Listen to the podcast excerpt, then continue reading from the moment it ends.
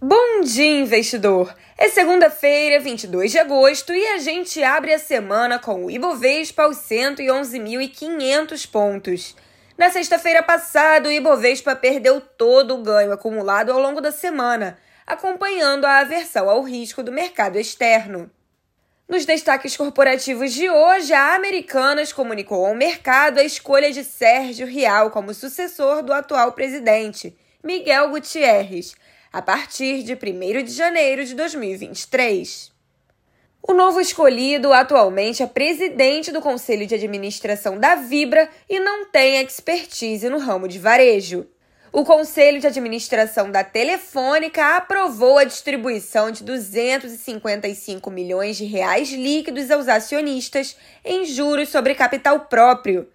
O valor corresponde a 15 centavos líquidos por ação ordinária será levada em consideração a posição acionária de 31 de agosto.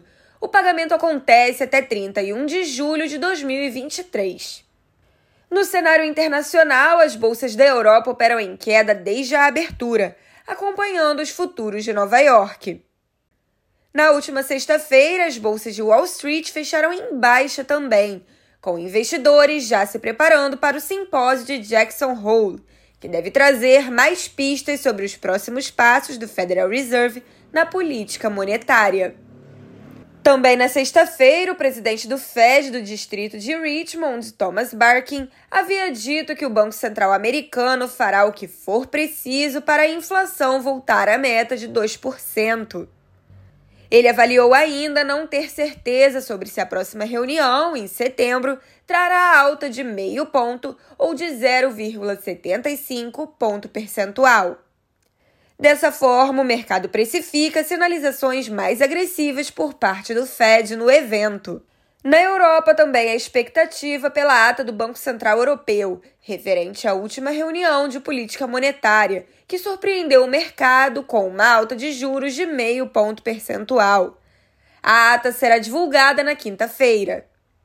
Durante o final de semana, o presidente do Banco Central da Alemanha e membro do Conselho do Banco Central Europeu, Joachim Nagel, afirmou em entrevista que a taxa anual de inflação ao consumidor alemã pode atingir 10%. Segundo ele, a questão da inflação não vai embora antes do ano que vem. Além disso, ele considerou o risco de recessão no país durante o inverno local. Ainda assim, Nagel disse que os juros devem continuar a subir para controlar o quadro inflacionário. As bolsas da Ásia fecharam majoritariamente em queda, com o aumento da cautela relativa ao aperto monetário nos Estados Unidos. Em contrapartida, o índice de Xangai foi o único a registrar alta, após Pequim cortar taxas de referência locais.